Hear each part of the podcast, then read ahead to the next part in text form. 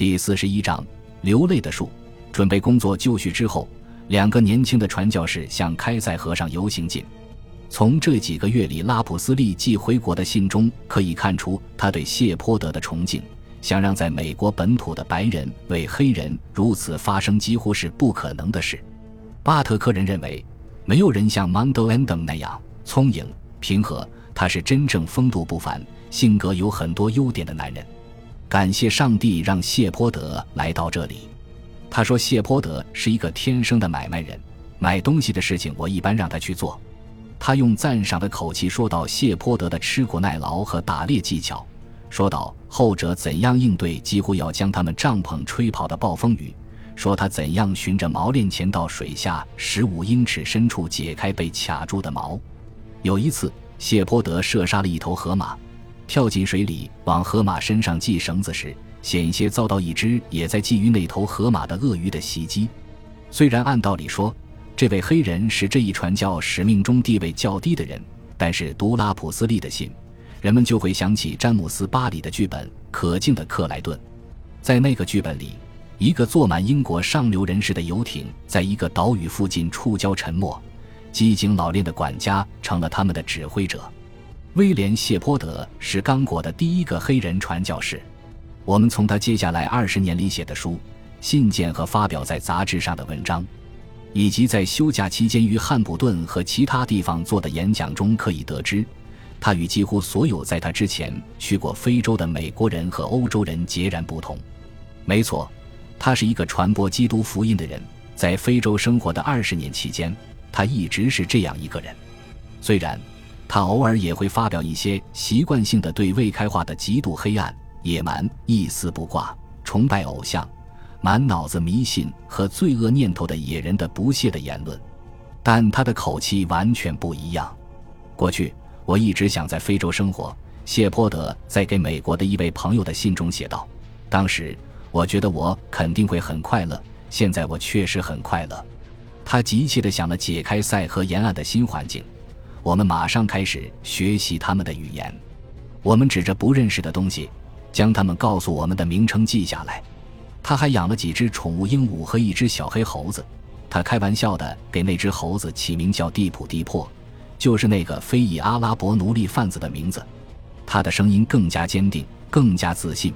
他有某种回到了家的感觉，虽然这种感觉也许在政治上和宗教上风险太大，他不敢细想。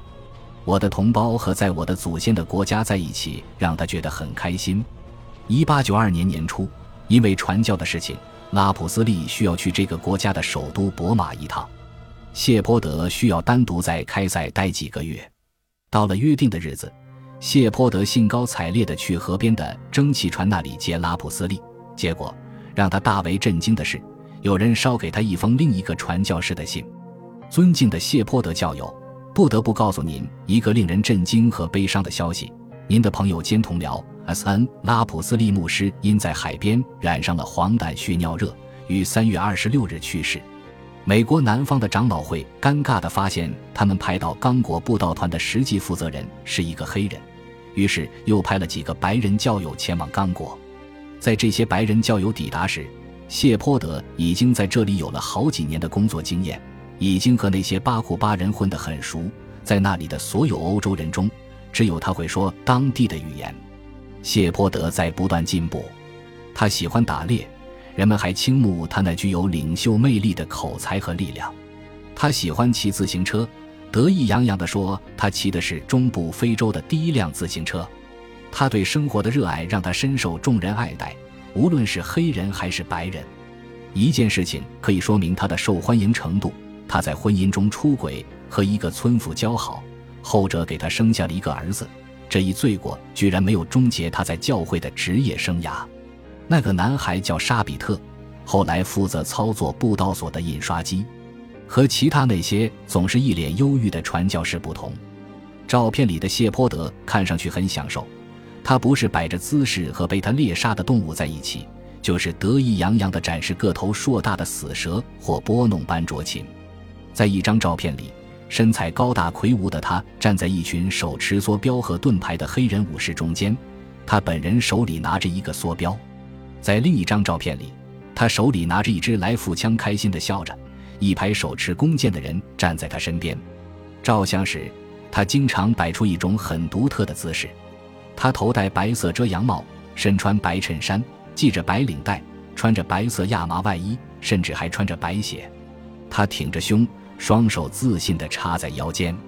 在一群非洲人中间，他的笑容亲切而自信，几乎只有他才有这样的笑容。他那神态。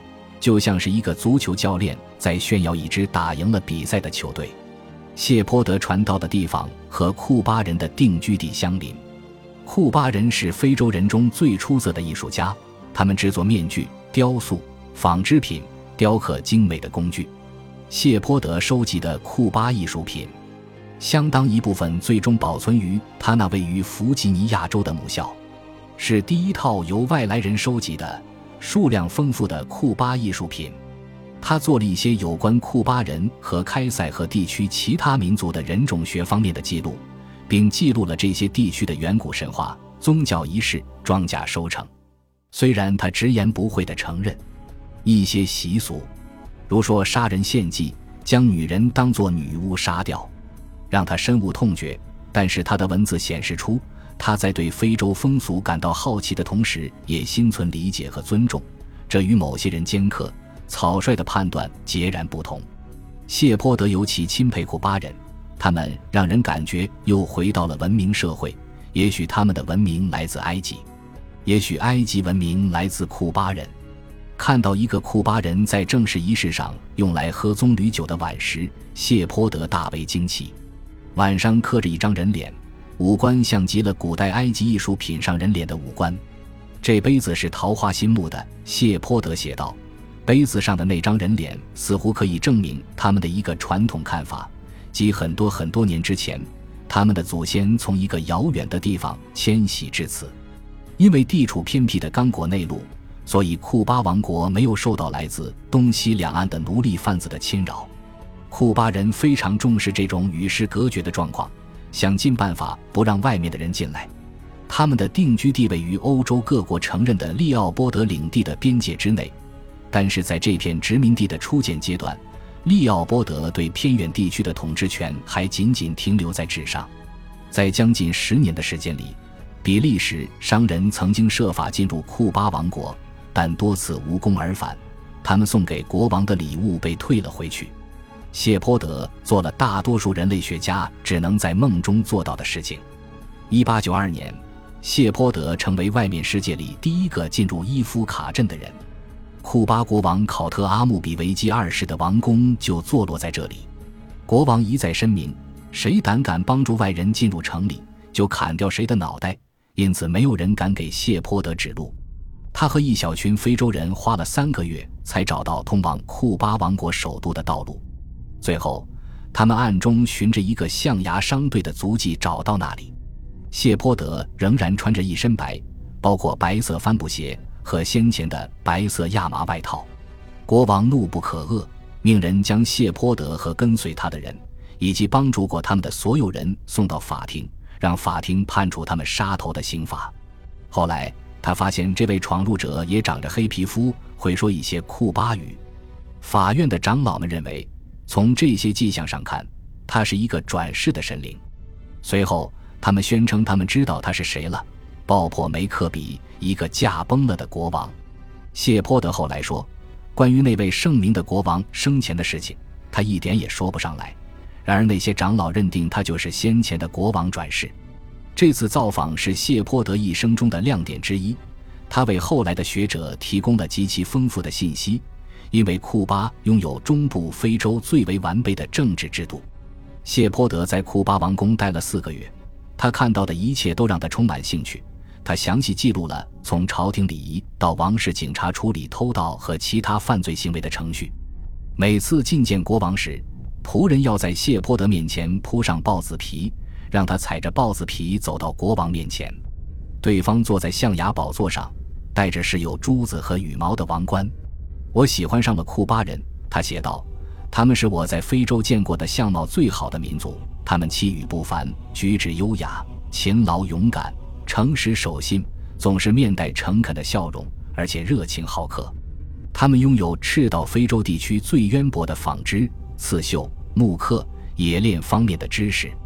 谢泼德参加了一次该王国各城镇酋长和首领的年度大会，在会上，每个酋长和首领依次汇报所在地域的出生人数、死亡人数、收成情况以及其他事件，之后表演了仪式性的舞蹈。他后来写了一本关于非洲经历的书，书名为《刚果的长老会先驱们》。但是书中浓墨重彩地介绍了那些显然不属于长老会的库巴人。他亲自深入观察了最后一批没有受到欧洲人影响的伟大非洲王国中的一个。谢泼德说，库巴人有关他们民族的创世神话说，他们民族的第一批先人，包括男人和女人，是由天上垂下的一根绳子放下来的。